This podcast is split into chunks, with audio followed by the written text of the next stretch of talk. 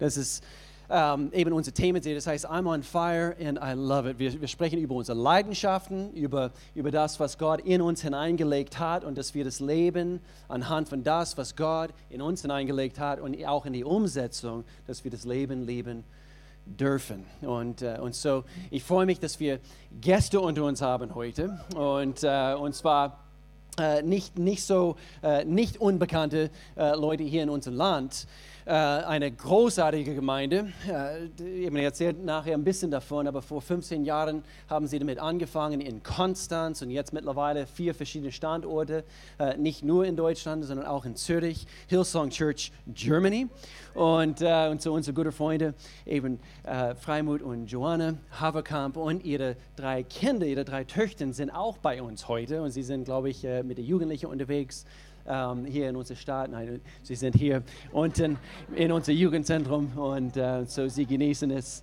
Und, äh, und so, äh, ich wollte einfach ganz kurz dazu sagen, wir haben sie, ich meine, es war im Jahr 2008, das erste Mal in London kennengelernt bei einer Hillsong-Konferenz großartige Gemeinde auch dort und was Gott über, über diesen letzten Jahrzehnte hier auf diesem Kontinent in Europa gemacht hat, ist gewaltig. Ähm, wir, wir, kennen Deutschland und, und eben die Kirche, so was, was, was wächst jetzt mittlerweile nicht mehr gegenüber, so wie es damals war. Also gerade vor ein Jahrzehnt, die Kirche war nicht mal so stark, wie es heute ist. Und ich freue mich zu sehen, dass, dass es welche gibt, die nicht nur ein Herz für eine Stadt haben, sondern für ein ganzes Land und ein Kontinent. Und das ist das, was wir heute äh, eben zum Spüren bekommen werden, anhand von dieser Leidenschaft. Deswegen habe ich gedacht, eben das passt so gut herein bei dieser Themenserie. Und ihr werdet es auch spüren heute. Sie haben eine Leidenschaft für die Kirche, also für äh, auch weltweit. Zeit. Und, äh, und so, wir freuen uns, dass ihr dabei seid. Gute Freunde von uns. Wir freuen uns, euch Freunde nennen zu dürfen. Joanna, we just love you as well. But we're going to hear from your husband today. Und äh, Frei, würdest du bitte kommen? Wir freuen uns so sehr. Stehen wir auf. Lasst uns einfach jetzt schon eine Dankeschön sagen.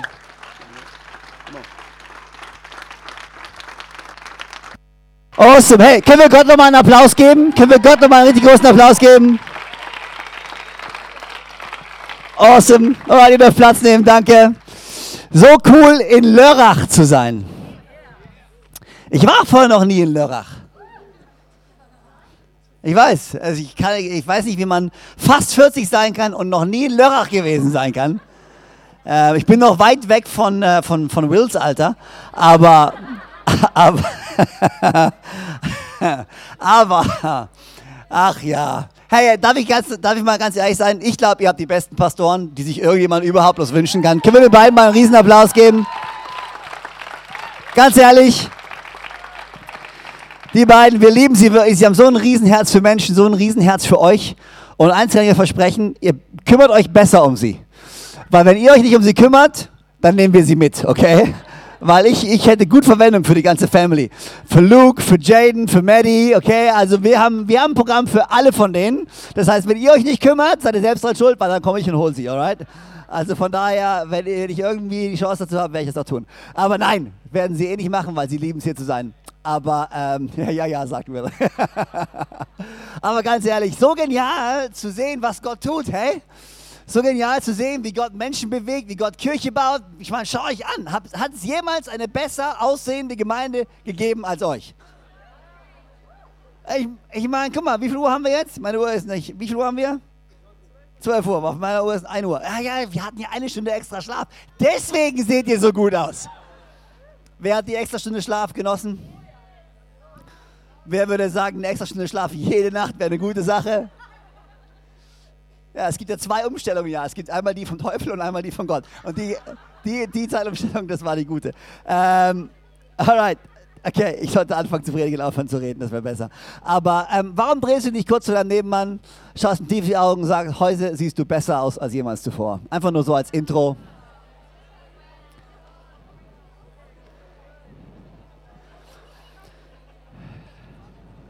Irgendwelche Singles heute Morgen hier? Ja, Singles, alright. Ihr wisst ja, jeden Sonntag habt ihr die Chance, euch neben die richtige Person zu setzen, gell? Und das ist eine Verpflichtung, die ich eingegangen bin. Jedes Mal, wenn ich predige, gebe ich den Singles die Chance, mit ihrem Nachbarn zu connecten. Ähm, und von daher, ja. Nicht witzig, gut. Ähm, okay, dann versuche ich es anders. Fußballfans, irgendwelche Fußballfans heute hier zu Hause? Äh, hier, irgendwelche Fußballfans? Zwei? Okay. Irgendwelche Freiburg-Fans? Freiburg? Ja, sehr gut. 3 zu 1, Freitag, souverän. Bayern-Fans?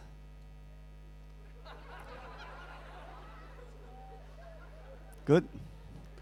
Äh, FC 04 Lörrach, oder wie? Lörrach. Ich habe ähm, hab gehört, der Will mag Fußball nicht. Das heißt, wir müssen für ihn beten. Das ist ein ernsthaftes Gebetsanliegen. Ähm, aber ist okay. Alright, seid ihr bereit für das Wort Gottes heute Morgen? Also es ist wirklich eine Riesenehre für uns hier zu sein. Ähm, wir lieben Kirche, wir lieben Gott. Wir glauben wirklich, dass Kirche die Antwort ist für diese Welt. Äh, ohne Witz. Also ich glaube wirklich, dass wenn Kirchen aufblühen und wenn Kirchen zu all dem werden, zu dem Gott sie bestimmt hat, dann werden wir ein Segen für die Stadt, in der wir sind, für die Menschen, äh, die in dem ganzen Umfeld hier sind, weil wir glauben, dass Gott ein guter Gott ist. Und wenn du zum allerersten Mal hier bist und wenn du Gast bist, wirklich ein Riesenwillkommen von uns an dich. Wir sind froh, dass du da bist, dass du die Mühe gemacht hast, hierher zu kommen. Äh, an einem Sonntag ist nicht selbstverständlich und wir wissen das echt zu schätzen. Und wir hoffen, wenn du rausgehst, dass du vielleicht ein bisschen ein größeres Bild davon bekommen hast, wer wir glauben, Gott ist. Gott ist ein guter Gott, der einen guten Plan für dich hat.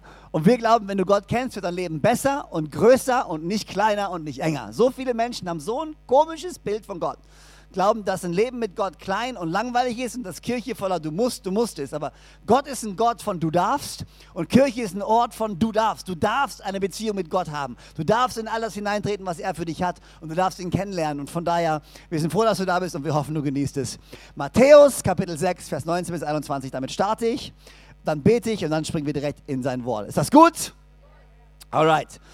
Matthäus 6, Vers 19 bis 21. Hier steht folgendes. Sammelt euch keine Reichtümer hier auf der Erde, wo Motten und Rost sie zerfressen und wo Diebe einbrechen und sie stehlen. Sammelt euch stattdessen Reichtümer im Himmel, wo weder Motten noch Rost sie zerfressen und wo auch keine Diebe einbrechen und sie stehlen. Denn wo dein Reichtum ist, da wird auch dein Herz sein. Sammelt euch keine Reichtümer hier auf der Erde, weil alles, was auf der Erde ist, ist vergänglich. Sondern sammelt euch Reichtümer im Himmel. Denn dort, wo dein Reichtum ist, dort wird auch dein Herz sein. Und Gott, wir danken dir für die nächsten paar Minuten, die wir haben. Und wir beten, dass du unsere Herzen öffnest, dass du uns bereit machst, von dir zu hören. Gott, wir wollen nicht so bleiben, wie wir sind. Du kennst jeden Einzelnen, der hier ist, auch wenn ich sie nicht kenne. Du kennst sie, du kennst, was ihr Herz bewegt. Du, du weißt, was in ihnen vorgeht. Und Gott, ich bete, dass die, die entmutigt sind, ermutigt werden heute Morgen. Gott, ich bete, dass die, die kraftlos sind, neue Kraft bekommen. Dass die, die heute Morgen reingelaufen sind hier und keine Hoffnung mehr haben, neue Hoffnung von dir bekommen. Gott, lass uns nicht da, wo wir jetzt gerade sind. Wir wollen hier rauslaufen, verändert, berührt, geheilt, gerettet, was auch immer wir brauchen. Gott, ich weiß, dass du ein Gott bist, der gerne gibt und der gerne versorgt. So sprich zu uns heute Morgen in deinem Namen und alle sagen gemeinsam. Amen, Amen. Ich liebe Filme, okay? Ich weiß nicht, wie es dir geht. Ich liebe Filme, ich liebe, ich liebe Kino, ich liebe Netflix, ich liebe all die Sachen, die man so tun kann, äh, weil ich, ich liebe einfach die Atmosphäre von Filme gucken. Wir haben drei Töchter, wir haben Movie Nights regelmäßig, wir flacken uns auf die Couch und wir essen Popcorn oder Pannkuchen oder was auch immer wir essen. Hauptsache es gibt was zu essen und Hauptsache es ist was Gutes dem, äh, zum, zum, Schauen. Aber neulich, ähm, einer von meinen absoluten Lieblingsfilmen oder ein Film, den ich wirklich liebe, ist Narnia. Narnia. Kennt jemand Narnia von euch? Okay. Ist ein guter biblischer Film, kann man gern zitieren in der Kirche am Sonntagmorgen. Das passt. Ähm, aber und, und, neulich, ich habe Narnia nicht gesehen. Ich saß unten im Wohnzimmer bei uns und habe irgendwas ge gearbeitet. Ich habe Rechnung bezahlt. Ähm, und meine Kids saßen oben und ich habe die Filmmusik von Narnia gehört. Und da musste ich über diesen Film nachdenken. Und ich meine, es gibt in diesem Film ja unglaublich viele gute Szenen. Aber eine Szene, die ich, an die ich sofort denken musste, war die Szene, wo diese drei Kids, Edmund war schon weg, der war schon gefangen bei, von der Eiskönigin, aber die anderen drei Kids, Peter, Susan und Lucy, äh, sind auf der Reise auf Mission und sie, sind auf, sie laufen durch dieses riesen Schneefeld und sie treffen niemand Geringeren als den Weihnachtsmann. Okay? Und wer liebt nicht den Weihnachtsmann? Irgendjemand hier liebt Weihnachtsmänner? Weihnacht nee, keiner. okay. Okay, alles klar. Ähm, schlechtes Bild. Aber ich liebe die Szene, okay? Weil Weihnachtsmann ist gleich Geschenke. Irgendjemand hier, der Geschenke liebt? Okay, bei Geschenken geht es euch besser, alles klar. Keine Angst, ich weiß, der Weihnachtsmann ist nicht echt, okay? Nur für den Fall, dass ihr glaubt, was ist das für ein komischer Typ? Ich glaube nicht an den Weihnachtsmann. Aber ich liebe Weihnachtsmänner und ich liebe Geschenke. Und es kommt diese Szene und ich erkläre euch gleich, warum ich die Szene liebe. Aber der Weihnachtsmann kommt, trifft diese Kids und er hat Geschenke für jedes einzelne Kind. Zuerst schnappt er sich den Peter und Peter bekommt ein Schwert und Peter bekommt ein Schild, okay? Dann schnappt er sich die Susan und Susan bekommt erstmal so ein komisches Horn in die Hand gedrückt, so, so, so eine Art Trompete, die man, wo, du irgendwie tröten kannst und so. Und erst wenn sie sich so, toll, Peter kriegt ein Schwert und kriegt ein Schild, ich krieg eine Trompete. Ähm, aber dann kriegt sie Pfeil und Bogen. Und Pfeil und Bogen sind echt next level, okay? Wer mag Pfeil und Bogen? Ich liebe Pfeil und Bogen, alright. Und dann kommt die kleine Lucy und die kleine Lucy kriegt so einen kleinen süßen Dolch in die Hand gedrückt. Ähm, okay, ja. Und dann kriegt sie noch so ein Serum, so ein, so ein Heilmitteltrank, mit dem man Leute heilen kann. Und ähm, was ich liebe an diesem Bild ist, dass diese drei Kids sind auf Mission. Die drei Kids haben eine Aufgabe, die haben einen Plan, die sind ganz klar, sie haben eine Mission, die sie erfüllen müssen. Und der Weihnachtsmann, dieser, diese Person, gibt ihnen genau die Dinge, die sie brauchen, um ihre Mission zu erfüllen. Das heißt, er wusste ganz genau, was jeder einzelne von ihnen brauchte. Und vielleicht in dem Moment sah es so aus, was, was, was, was will ich mit diesem blöden Dolch? Was will ich mit diesem blöden Horn? Was will ich mit diesem, mit diesem Serum? Aber in dem Moment hat es vielleicht keinen Sinn gemacht. Aber irgendwo auf der Reise brauchten sie genau diese Dinge, die der Weihnachtsmann ihnen gegeben, hat, gegeben hatte, um ihre Mission zu erfüllen. Könnt ihr mir folgen? Und ich liebe dieses Bild, weil es für mich so ein wunderbares Bild von dem ist, wer ich bin und wer du bist. Ich weiß nicht, ob es dir schon mal aufgefallen ist, aber du bist auf Mission. Wenn du Gott kennst und wenn du mit Gott unterwegs bist, dann hat Gott einen Plan für dich, er hat eine Mission für dich, er hat einen Auftrag für dich. Wir sind nicht nur hier auf diesem Planeten, um vor uns hinzuleben und irgendwann mal den Löffel abzugeben und zu hoffen, dass wir in den Himmel kommen. Nein, nein, du bist hier auf diesem Planeten mit einer klaren Aufgabe, mit einem klaren Auftrag Auftrag, mit einer klaren Mission und, alle sagen und. Und das Gute daran ist, dass Gott uns nicht nur auf eine Mission schickt und uns nichts gibt, sondern er hat jedem Einzelnen von uns Gaben und Talente gegeben, die wir genau zum richtigen Zeitpunkt einsetzen können, um unsere Mission zu erfüllen. Das heißt, du bist auf Mission. Du hast einen Auftrag.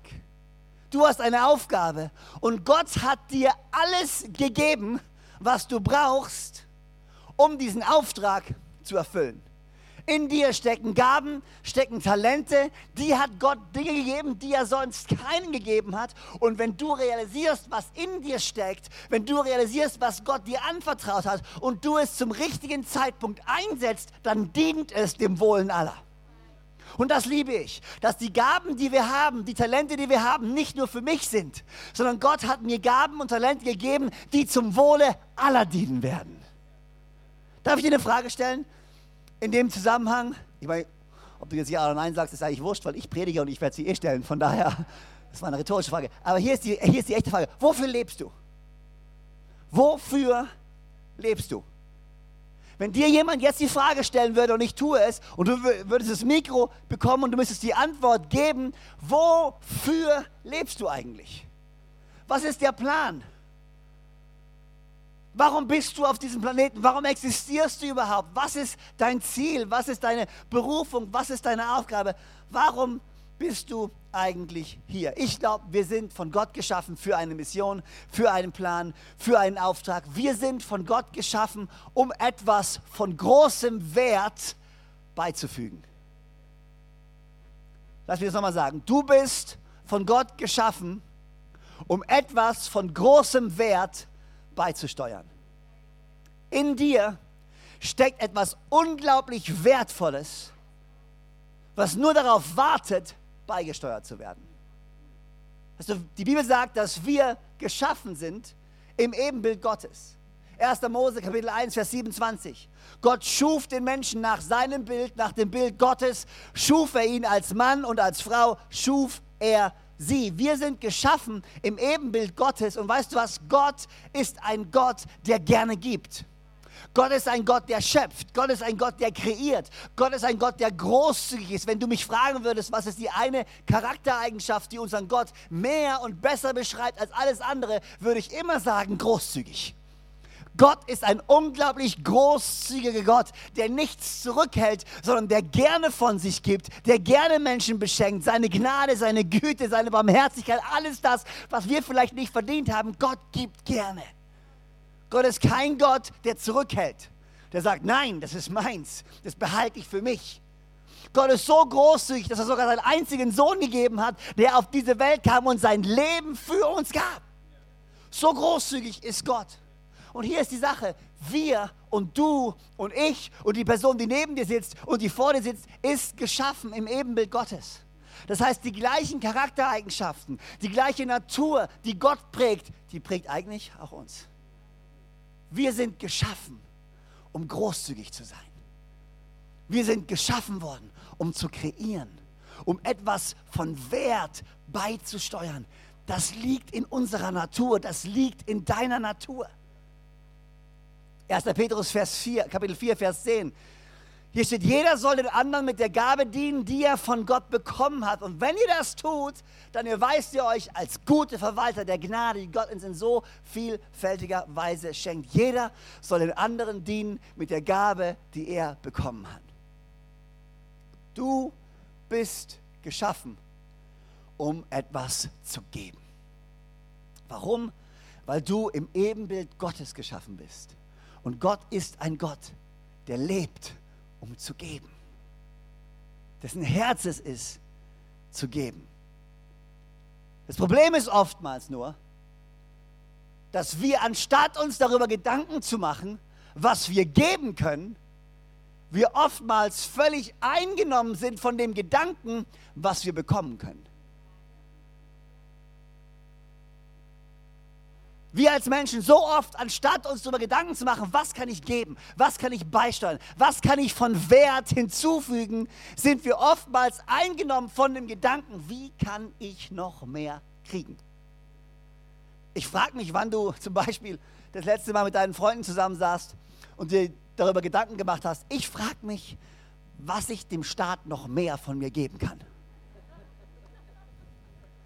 Das letzte Mal, als du deinen Steuerausgleich gemacht hast, da war dein Gedanke nicht, wie kann ich noch mehr dem Staat hinzufügen von dem, was ich habe. Dein Gedanke war, wie kann ich dem Staat noch mehr entreißen und kann mehr bekommen. Das letzte Mal, als du dir Gedanken gemacht hast über deine Urlaubstage und deinem Arbeitgeber, hast dein Gedanke war nicht, ich gehe morgen zu meinem Chef und ich sage ihm, hey Chef, was kann ich tun, um dieser Firma mehr Wert zu geben? Was kann ich tun? Hey, wie viel Arbeits-, wie viel Urlaubstage kann ich streichen dieses Jahr? Und ich schenke, hey, weißt du was? Und ich gehe, ich komme fünf Tage extra und du musst mir gar nichts bezahlen. Einfach nur, weil ich etwas von Wert beifügen möchte zu meiner Firma. Wann hast du das letzte Mal so gedacht? Ich, ich sag's ja nur. Der letzte Gedanke, den du hattest, wie kann ich noch mehr Arbeitstage rauskitzeln? Wie kann ich noch mehr Gehalt rauskitzeln? Wie kann ich noch eine, eine Beförderung bekommen? Wir, wir sind so oft eingenommen von diesem Denken, wie kann ich noch mehr kriegen? Und wir sind so geprägt, weil unsere Kultur, unsere Gesellschaft funktioniert nun mal so. Es geht um mich und es geht darum, wie ich mehr kriegen kann. Wie kann ich, ich ein besseres Leben haben? Wie kann ich ein größeres Haus haben? Wie kann ich ein schöneres Auto fahren? Wie kann meine Zukunft gesichert sein? Und so viel von unserem Denken dreht sich nur um mich und was kann ich kriegen? Das Problem ist nur, wir sind nicht geschaffen worden, um zu kriegen, wir sind geschaffen worden, um zu geben. Du wurdest geschaffen, um zu geben, der Mensch wurde geschaffen, um zu geben, aber er lebt, um zu kriegen. Und in dem Moment baut sich eine Lücke auf. Eine Lücke, die entsteht und die nicht schließbar ist. Zwischen hierfür bin ich geschaffen, aber ich lebe hierfür. Aber wenn ich hierfür lebe und dafür geschaffen bin, werde ich niemals wahre Erfüllung erleben. Und wir haben so viele Menschen, die durch ihr Leben gehen und die innerlich leer sind und versuchen, diese Lücke zu schließen, indem sie noch mehr kriegen. Ich habe neulich einen Film angeschaut, ähm, mal wieder. Ähm, äh, der ging um diesen Milliardär, Getty heißt er. Ähm, einer der reichsten Menschen, die jemals gelebt haben. Und zu der Zeit, wo er gelebt hat, war er der reichste Mensch, der jemals gelebt hat.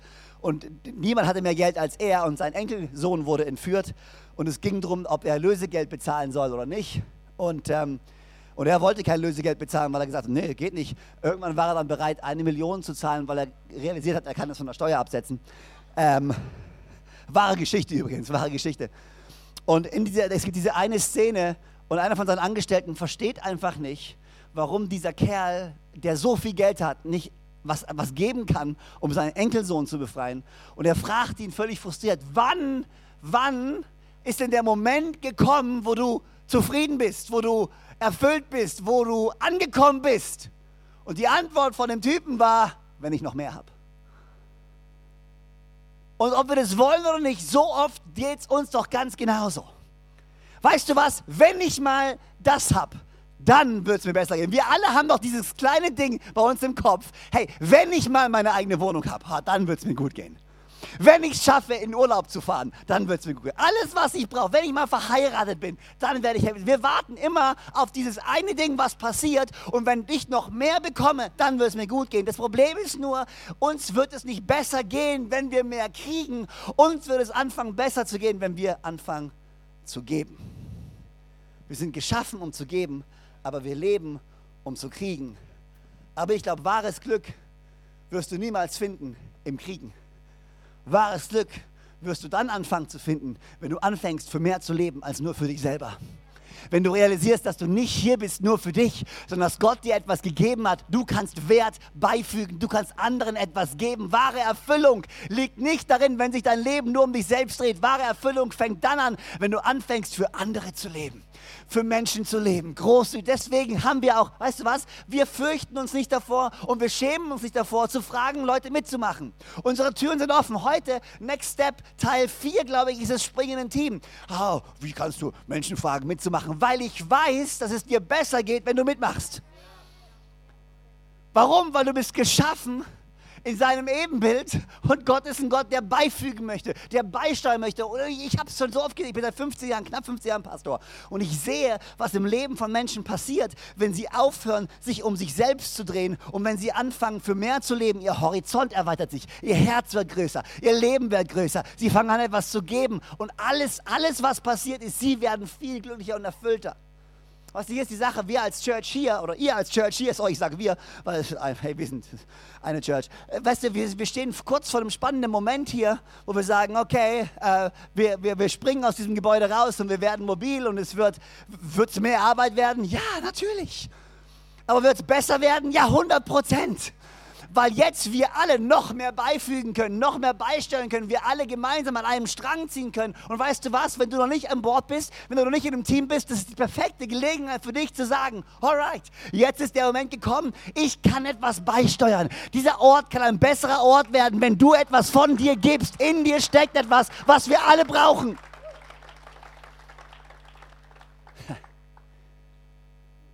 Wir sind geschaffen, um zu geben. Ich habe mir mal die Frage gestellt, warum fällt es uns denn trotzdem so oft schwer?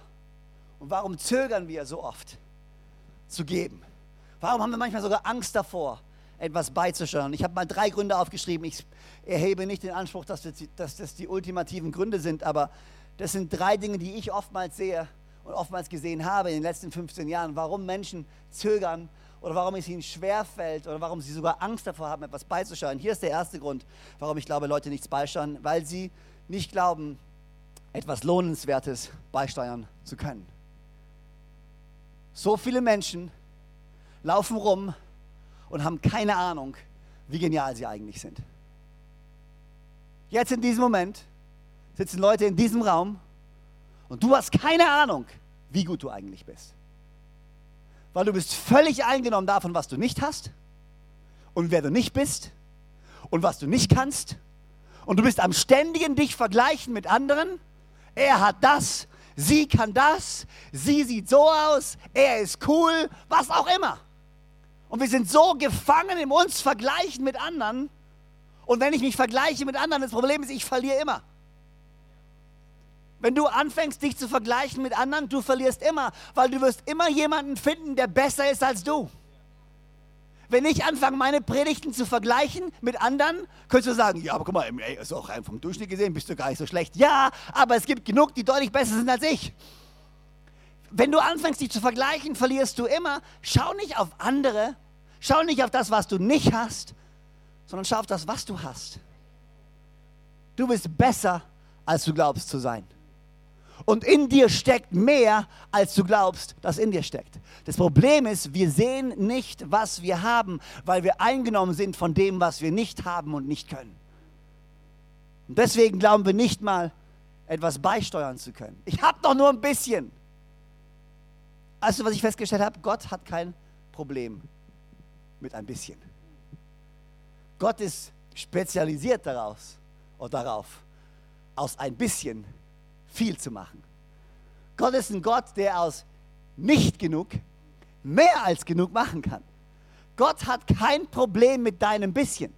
Hey, denk an die Speisung der 5000. Tolle Geschichte. Alle haben Hunger.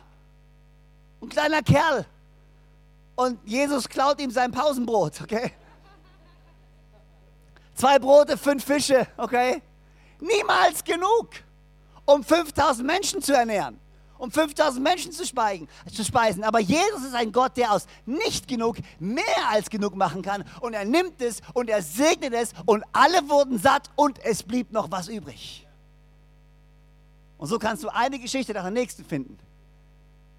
Leiter, die von Gott berufen werden, die glauben nicht gut genug zu sein. Die glauben nicht stark genug zu sein. Die glauben nicht weise genug zu sein. Und Gott nimmt das bisschen, was sie haben, das nicht genug, was sie haben, und er macht mehr als genug daraus. Das Problem ist nicht das bisschen. Das Problem ist, dass ich möchte, dass mein bisschen mein bisschen bleibt. Weil das bisschen, was ich habe, will ich nicht auch noch abgeben. Aber wenn ich mein bisschen nehme und es zu seinem bisschen mache, dann kann er das bisschen nehmen und kann mehr als genug daraus machen. Die Frage ist nur, bin ich bereit, das bisschen, was ich habe, zu geben? In dir steckt so viel. Und ich will dir Mut machen, dass du dir ehrlich mal darüber Gedanken machst. Und dich selbst herausforderst, aufzuhören, dich zu vergleichen mit dem, was andere haben. Sondern Gott zu fragen, Gott, was habe ich. Wir kennen die Geschichte von Mose. Gott beruft Mose und er sagt, hey, führe du mein Volk Israel aus der Gefangenschaft. Und Mose gibt ihm eine lange Liste von Sachen, die er nicht hat. Ich kann nicht reden, wer bin ich schon, ich kann nichts. Und Gott sagt, ruhig jetzt, was hast du in deiner Hand? Und Mose sagt, ja, ein Stab, ein Stock, was ganz gewöhnlich ist. Und Gott sagt, ja, genau, und mit diesem Stock mit diesem Stab werde ich anfangen, Wunder zu tun. Was hast du gerade in deiner Hand? Was vielleicht nach wenig aussieht, was vielleicht normal aussieht, gewöhnlich aussieht. Aber Gott kann dein Gewöhnliches nehmen und kann etwas Außergewöhnliches daraus machen, wenn du bereit bist, es ihm zu geben. Ich glaube, Leute steuern nichts bei, weil sie nicht glauben, etwas Lohnenswertes zu haben, der zweite Grund, warum Menschen Angst davor haben, etwas beizusteuern, ist, weil sie Angst davor haben, abgelehnt zu werden. Angst davor haben, dass das, was sie bringen, nachher nicht gewürdigt wird, nicht geschätzt wird, nicht gelobt wird. Niemand sieht, was sie bringen und sie wollen nichts bringen, was nachher nicht auch Lob und Anerkennung findet. Äh, damals, als ich noch jung war, ähm, ähm, und noch musikalisch war und noch singen konnte, ähm, habe ich, hab ich viele Songs geschrieben. Und, ähm, und dann gibt es ja diese Momente, wenn Songwriter sich treffen und wenn du an einem Tisch zusammensitzt und der Zeitpunkt kommt, wo jeder so ein bisschen seine Idee bringt. Ne? Und das ist manchmal gar nicht so einfach. Äh, das sind echt herzzerreißende Momente, weil du etwas nimmst, was in deinem Herzen gewachsen ist, weil du etwas nimmst, was du kreativ geformt hast, was ein Stück weit auch ausdrückt, wer du bist. Und jetzt sollst du das nehmen, das, was du und Gott gemeinsam geschaffen haben, was was ganz Besonderes für dich ist, was dir ans Herz gewachsen ist. Und du sollst es raus auf den Tisch legen, allen zeigen, damit es dann in der Luft zerrissen wird. Und das ist manchmal gar nicht so einfach. Das ist manchmal gar nicht so einfach, weil, weil du sagst, oh, oh, oh, das ist schwer. Und ich glaube, manchmal ist genau das das Problem, warum Leute nichts beisteuern, weil sie Angst haben, dass das, was sie dann bringen, irgendwie keine Anerkennung findet. Dass sie irgendwie kritisiert werden für das, was sie bringen.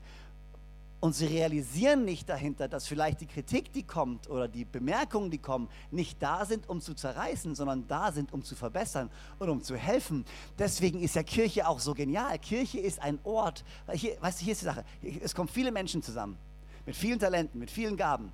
Jeder bringt, was er zu bringen hat. Und weißt du, was das Geniale manchmal an Kirche ist? Die Personen, die dich nerven. Ich glaube manchmal, ich glaube, Gott, Gott hat sich gedacht, Gott saß im Himmel Und er hat sich gedacht, weißt du, was ich mache?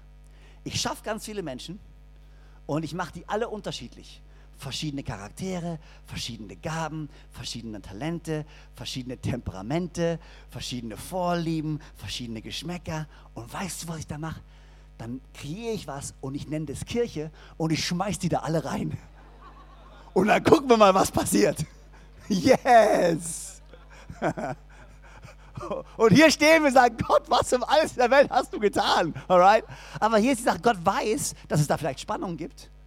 Gott weiß, dass es da manchmal vielleicht Herausforderungen gibt.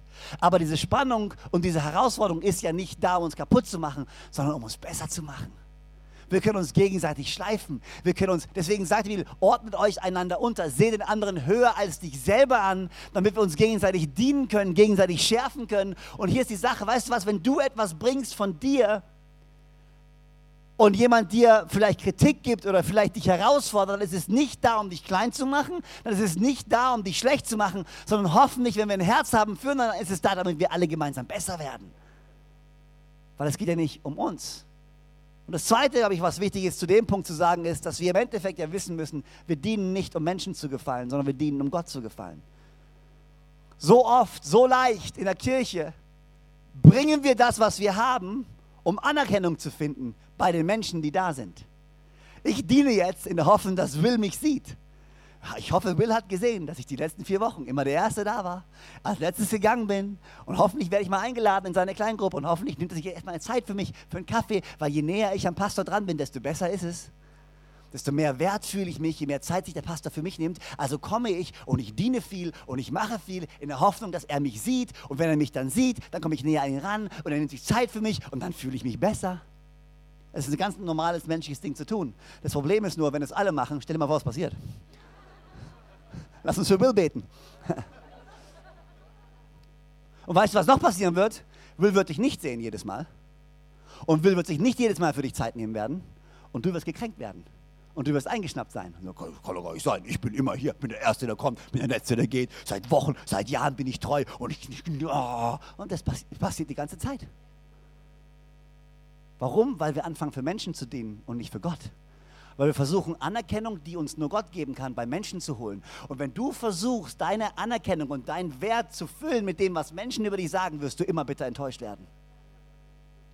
Kolosser Kapitel 3, Vers 23 und 24. Worin auch immer eure Arbeit besteht, tut sie mit ganzer Hingabe, denn letztlich dient ihr nicht Menschen, sondern dem Herrn. Ihr könnt sicher sein, dass ihr von ihm einen Lohn bekommt, das Erbe, das er im Himmel für euch bereitet. Darum dient ihm Christus, dem Herrn. Es ist so wichtig, dass wir anfangen zu geben, nicht in der Erwartung, Lohn zu empfangen und Anerkennung zu empfangen von unseren Leitern, von unseren Pastoren, von unseren Freunden. Ich bin hier, um Jesus zu dienen. Ich bin hier, um die Tür aufzumachen, dass Menschen reinkommen können und Jesus Christus kennenlernen können. Ich weiß, was Jesus für mich gemacht hat. Ich will, dass das für andere tut. Deswegen bin ich hier. Ich bin der Erste, der kommt. Ich bin der Letzte, der geht. Nicht, um irgendwas von irgendjemandem zu bekommen. Nein, nein, nein. Ich liebe Jesus und ich liebe Menschen und ich liebe Kirche und ich gebe mein absolut Bestes und ich weiß, dass Gott mich sieht. Jedes Mal, wenn du alleine irgendwo bist, Gott sieht dich.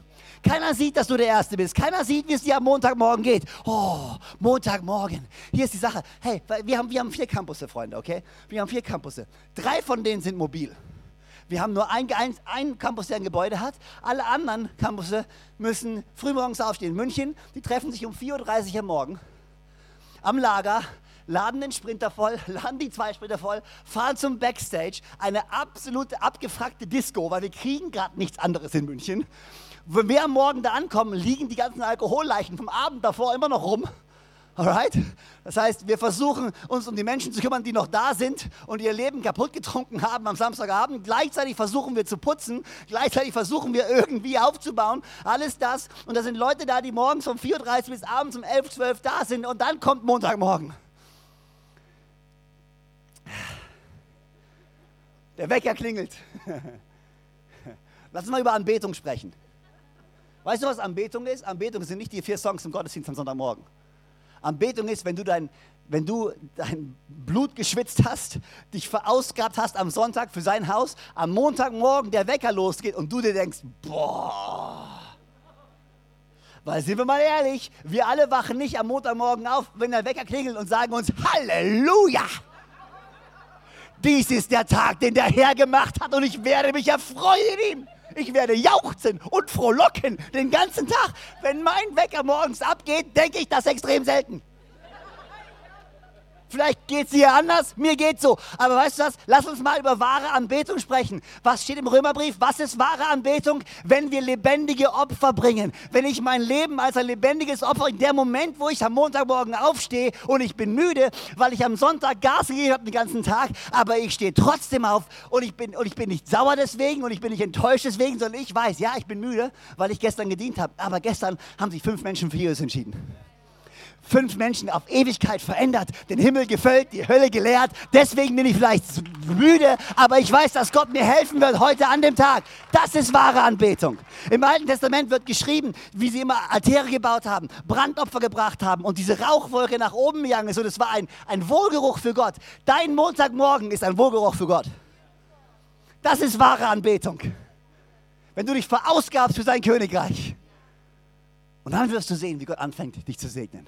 Dann wirst du Gott sehen, wie Gott anfängt, dir Kraft zu geben, dir zu helfen, den Montag durchzustehen, den Dienstag durchzustehen, dir Kraft gibt und du auf einmal effektiver bist als jemals zuvor. Dinge passieren, die nicht passiert werden. Warum?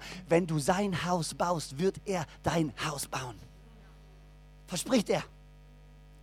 Lest den Propheten, Propheten Haggai durch, mein absolutes Lieblingsbuch. Haggai, hier steht, hey, so viele von euch, ihr, ihr, ihr sammelt und ihr versucht eure Taschen zu füllen, sie sind doch leer. Ihr versucht euch warm anzusehen, euch ist doch kalt. Ihr versucht was anzuschaffen und es bleibt nichts übrig. Warum? fragt Gott. Weil mein Haus in Trümmern liegt, während ihr alle rennt, um euer eigenes Haus zu bauen. Und er sagt, wenn du anfängst, mein Haus zu bauen, Matthäus 6, Vers 33, trachtet zuerst nach dem Königreich Gottes und alles andere wird euch hinzugefügt werden. Wir haben Angst, dass was wir geben nicht genug ist. Wir haben Angst, dass was wir geben gerichtet wird, weil wir versuchen, Anerkennung von Menschen zu bekommen. Come on, lass uns nicht dienen, um Anerkennung von Menschen zu kriegen. Lass uns dienen, um Gottes Königreich zu bauen, um ihn zuerst zu suchen, in dem Vertrauen, dass er mich versorgt. Hier ist der dritte Grund, warum ich glaube, Menschen geben nicht oder zögern zu geben, haben Angst zu geben, weil sie Angst davor haben, dass, wenn sie gegeben haben, nicht genug für sie übrig bleibt. Was ist, wenn ich meinen zehnten Teil gebe? Und nachher nicht genug für mich übrig ist? Was ist, wenn ich mein Opfer bringe und nachher nicht genug für mich übrig ist? Was passiert, wenn ich von meiner Zeit gebe? An einem Sonntag oder unter der Woche, in einer Kleingruppe, in einem Team, in einer Probe, was auch immer. Was ist, wenn ich gebe und nachher habe ich nicht mehr genug Zeit für mich? Und ich glaube, wir verstehen die Wirtschaft von Gott nicht so ganz. Wir versuchen Gott und wie er funktioniert und unsere Ressourcen. Übrigens, so funktioniert die normale Wirtschaft auch nicht. Das ist nicht nur Gottes Wirtschaft, die nicht so funktioniert, auch die normale Wirtschaft funktioniert nicht so. Es ist nicht nur ein Kuchen, wo es nur so viel gibt und wenn du einmal ein Stück abgeschnitten hast, dann ist es weg und wird niemals zurückkommen. Nein, nein, nein, nein, so funktioniert Wirtschaft nicht und so funktioniert auch Gott nicht. Der Moment, wo du etwas wegnimmst oder etwas investiert, wächst der ganze Kuchen. Sprüche 11, Vers 24 bis 26. Da ist einer, der ausstreut und er bekommt immer mehr. Und einer, der mehr spart als recht ist und es reicht ihm nur zum Mangel. Wer gerne wohltut, wird reichlich gesättigt werden. Und wer andere tränkt, der wird auch selbst getränkt. Wer Getreide zurückhält, den verwünschen die Leute, aber Segen kommt auf das Haupt dessen, der Getreide verkauft. Das ist genau dieses Ding. Wenn du lebst, um zu geben, wirst du empfangen. Wenn du lebst, um zu empfangen, wirst du nie genug haben. Stell dir mal vor, an einem Sonntagmorgen, hier, jetzt mal nur, stell dir mal vor, Sonntagmorgen, Church, wir alle kommen und alles, was wir wollen, ist empfangen. Dann werden wir wahrscheinlich alle wieder rauslaufen und keiner hat irgendwas bekommen. Und wir sind danach leerer als vorher. Aber jetzt stell dir mal vor, wir alle laufen am Sonntagmorgen hier rein, bereit, um zu geben. Dann wird hier jeder rauslaufen und hat was empfangen, weil wir alle bereit waren zu geben. Du bist geschaffen, um zu geben. Du bist nicht geschaffen, um zu empfangen. Du bist geschaffen, um zu geben. Du bist im Ebenbild Gottes geschaffen. Und wir als Church hier in Lörrach, Gemeinde der öffnen Tür, wir haben so eine großartige Chance. In den nächsten Monaten, in den nächsten Jahr, den nächsten Schritt zu gehen und zu sagen, weißt du was, wir werden eine Gemeinschaft sein von Leuten, die das ausleben, wozu sie geschaffen wurden. Wir sind nicht eine Konsumgesellschaft, die in die Kirche kommt und sagt, bitte fütter mich, bitte fütter mich, bitte will noch mehr. Nein, nein, wir, sind, wir sagen, nein, nein, ich bin hier, um zu geben, weil ich weiß, dass Gott mir etwas anvertraut hat, was wertvoll ist und ich darf es bringen und ich habe auch keine Angst, abgelehnt zu werden, sondern ich bringe es für Gott und ich gebe mein Bestes und ich vertraue Gott darauf, dass wenn ich ihn an erster Stelle setze in meinem Leben, dass er mich versorgt, dass er mich erfüllt, dass er mir all das gibt, was ich brauche. Ich glaube, dass ich zum Segen werden kann für die Menschen um mich herum. Man, Wer weiß, was wir für eine Church hier bauen können. Wie viele Menschen wir erreichen können, was für einen Unterschied wir in Lörrach, im ganzen Breisgau machen können, in der ganzen Region machen können, wenn wir anfangen, für das zu leben, für das wir geschaffen wurden. Wofür lebst du? Was hat Gott dir an Gaben und Talenten gegeben? Denk dran, das Bild von Anfang. Du bist auf einer Mission. Und Gott hat dir etwas gegeben, was sonst keiner in diesem Raum hat. Und wenn du es nicht beifügst, wenn du es nicht beisteuerst, dann fehlt uns allen was. Aber der Moment, wo du anfängst, es zu bringen, wirst du uns allen helfen, unsere Mission zu erfüllen. Weil wir miteinander vernetzt sind, miteinander verbunden sind, weil wir sein Haus sind, seine Familie sind, seine Herde sind, seine Schafe sind. Wir sind, wir sind miteinander verwoben mit einer gemeinsamen Bestimmung, sein Reich zu bauen. Du bist geschaffen um zu geben. Wofür lebst du? Worum dreht sich dein Leben? Bist du bereit zu sagen, alright, auch wenn es vielleicht ein Risiko ist, auch wenn es vielleicht schwer ist, auch wenn es vielleicht nicht easy ist zu sagen, weißt du was, ja, alright. Ich will mein Leben verändern. Ich will meinen Fokus verändern. Ich will nicht mehr leben, um zu bekommen.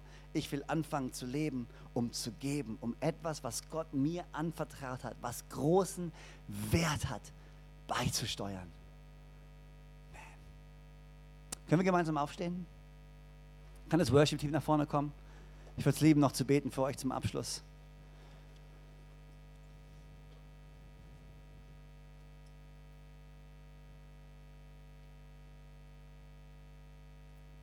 Können wir unsere Augen schließen, einfach für einen kleinen Moment? Einfach nur ein bisschen Privatsphäre zu geben. Ich würde es lieben, für jeden Einzelnen zu beten, der hier ist und der sagt, weißt du was? Du hast recht.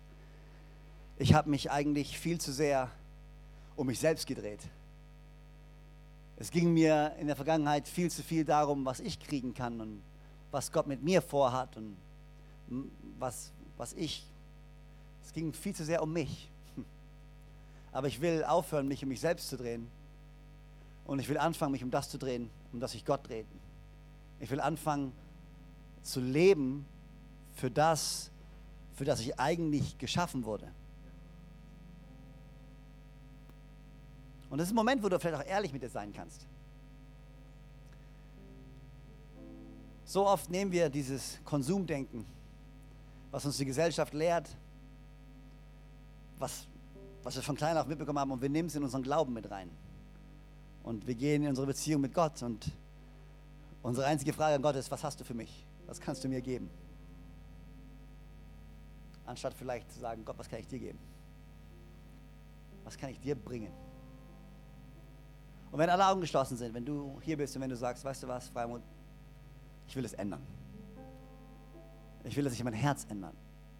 Ich will, dass sich meine Ausrichtung ändert. Ich will, dass sich mein Denken verändert. Ich will mich nicht länger um mich selbst drehen und um das drehen, was ich kriegen kann, sondern ich will, dass sich mein Leben dreht um das, was ich bringen kann. Ich will etwas von großem Wert beisteuern. Etwas, das Gott nur mir anvertraut hat. Will ich nicht zurückhalten. Will meine Talente nicht in der Erde verbuddeln, sondern will sie einsetzen für dich, Gott.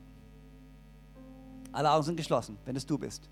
Ich würde es lieben, für dich zu beten. Wenn du sagst, ja, ich will dieses Herz verändern, warum streckst du nicht einfach beide Hände Richtung Himmel an dem Platz, da wo du stehst? Ich würde es lieben, für dich zu beten. Es sind jede Menge Hände schon gehoben. Von Leuten, die sagen, yes, nimm mich, nimm mein Leben, nimm mein Herz. Es darf nicht nur um mich gehen. Es muss um mehr gehen als nur um mich. Und Gott, du siehst jeden Einzelnen, der die Hand gehoben hat. Du siehst jeden Einzelnen, der sagt, ja, es muss um mehr gehen. Es muss um mehr gehen. Gott, ich bitte, dass du uns hilfst, unser Denken zu verändern, unsere Ausrichtung zu verändern, unser Herz zu verändern. Gott, lass uns für mehr leben als nur für uns selbst. Gott, ich bete, dass du jedem Einzelnen, der die Hände gehoben hat, zeigst, was du in ihn hineingelegt hast. Wie wertvoll sie sind. Welche besonderen Gaben und Talente du ihnen geschenkt hast. Und ich bete, dass du ihnen den Mut gibst. Schenk ihnen Mut, das, was sie haben, beizusteuern im Namen von Jesus. Nicht mit dem Ziel, Anerkennung von Menschen zu bekommen, einfach nur mit dem Ziel, dich zu ehren, für dich zu leben. Dass ihr Leben ein Lobpreis wird für dich. Danke, dass sie den vollen Lohn erhalten werden von dir. Danke, dass sie wahre Fülle erleben werden durch dich. Danke, dass wenn sie anfangen zu geben, du ihr Herz erfüllst, ihre Seele erfüllst, ihr Leben erfüllst, dass es ihnen wohl ergeht, mehr als jemals zuvor, weil sie eine Offenbarung haben, dass sie für mehr leben als nur für sich selber. Wir wollen so sein wie du. Und du hast nicht für dich selber gelebt, sondern du hast dich gegeben für andere. Gott, ich bete, dass wir mehr so sein können wie du. Und während alle Augen noch geschlossen sind, ihr könnt die Hände runternehmen. Eine letzte Frage möchte ich noch stellen. Und ich mache es kurz und ich mache es simpel. Ich habe darüber gesprochen, wie großzügig unser Gott ist. Hier ist die Sache. Egal, ob du hier stehst und ob du Gott kennst oder nicht, Gott kennt dich. Gott hat dich geschaffen und Gott liebt dich und Gott hat einen Plan für dein Leben. Seine Liebe zu dir ist unabhängig von deiner Liebe zu ihm. Er hat sich einmal fest entschlossen, dich zu lieben. So sehr, dass er seinen Sohn Jesus Christus gab, der für dich gestorben ist. Warum ist Jesus für mich gestorben? Ganz einfach. Die Menschheit hat sich immer wieder abgewandt vor Gott. Immer wieder haben die Menschen sich gesagt, weißt du was, ich kann es besser ohne Gott. Und was entstanden ist, ist eine untrennbare, unschließbare Lücke zwischen uns und Gott, eine Trennung zwischen uns und Gott. Und Gott hat gesagt, ich will nicht getrennt sein von meinen Kindern. Ich will nicht getrennt sein von denen, die ich, die ich liebe, die ich geschaffen habe. Wie kann ich diese Lücke schließen? Ich schicke meinen Sohn, Jesus Christus, der diese Trennung auf sich nehmen wird. Deswegen, als Jesus Christus am Kreuz hing, was hat er gerufen? Mein Gott, mein Gott, warum hast du mich verlassen? Wie kann Jesus selber sowas rufen? Weil er in dem Moment die gesamte Trennung der Welt auf seinen Schultern trug. Und er nahm die Trennung auf sich und er starb, aber nach drei Tagen ist er wieder auferstanden von den Toten und er, schl er schloss diese Lücke ein für alle Mal. Und jetzt sagt er, ich bin der Weg, die Wahrheit und das Leben. Es führt kein anderer Weg zum Vater als durch mich. Wenn du Jesus Christus kennst und wenn du ihn einlädst in dein Herz, wird der Weg weit aufgestoßen, eine Beziehung mit Gott zu haben.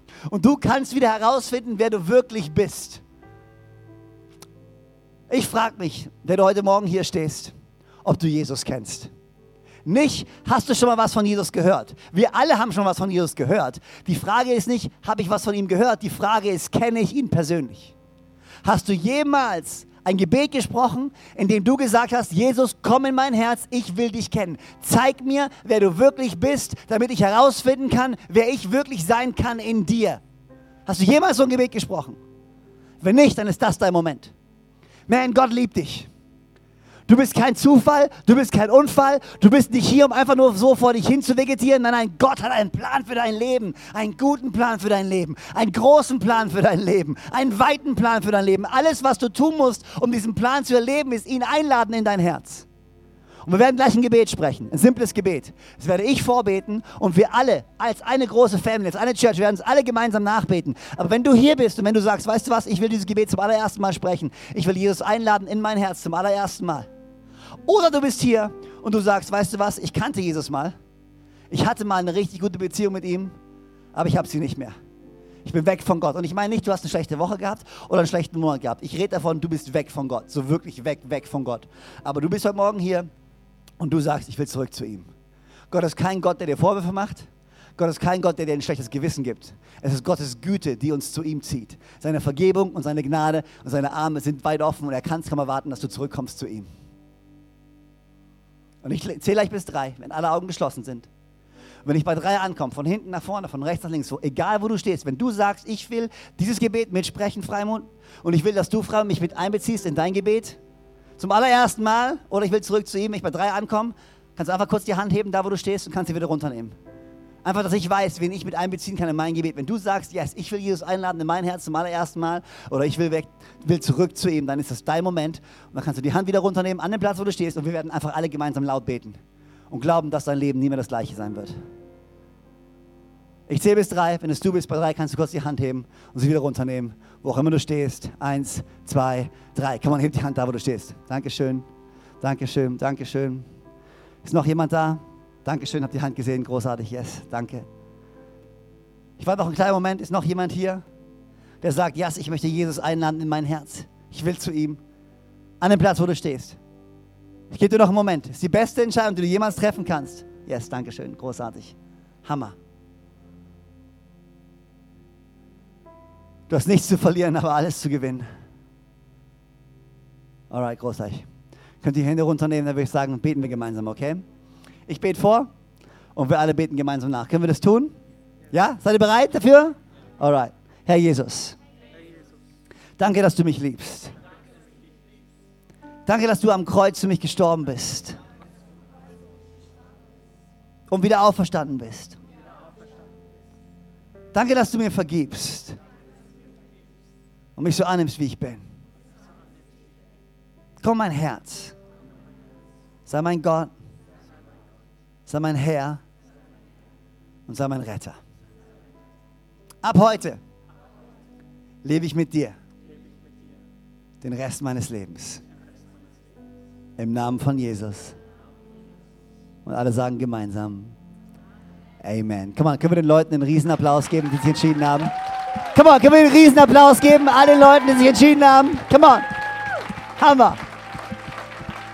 Ganz ehrlich, ich glaube, die beste Entscheidung, die du jemals getroffen hast. Und ich gebe kurz an Mel. Und Mel kann euch erklären, was ihr tun könnt, wenn du dich entschieden hast. Was sind die nächsten Schritte, die du tun kannst? Mel, ich gebe an dich. Amen. Amen.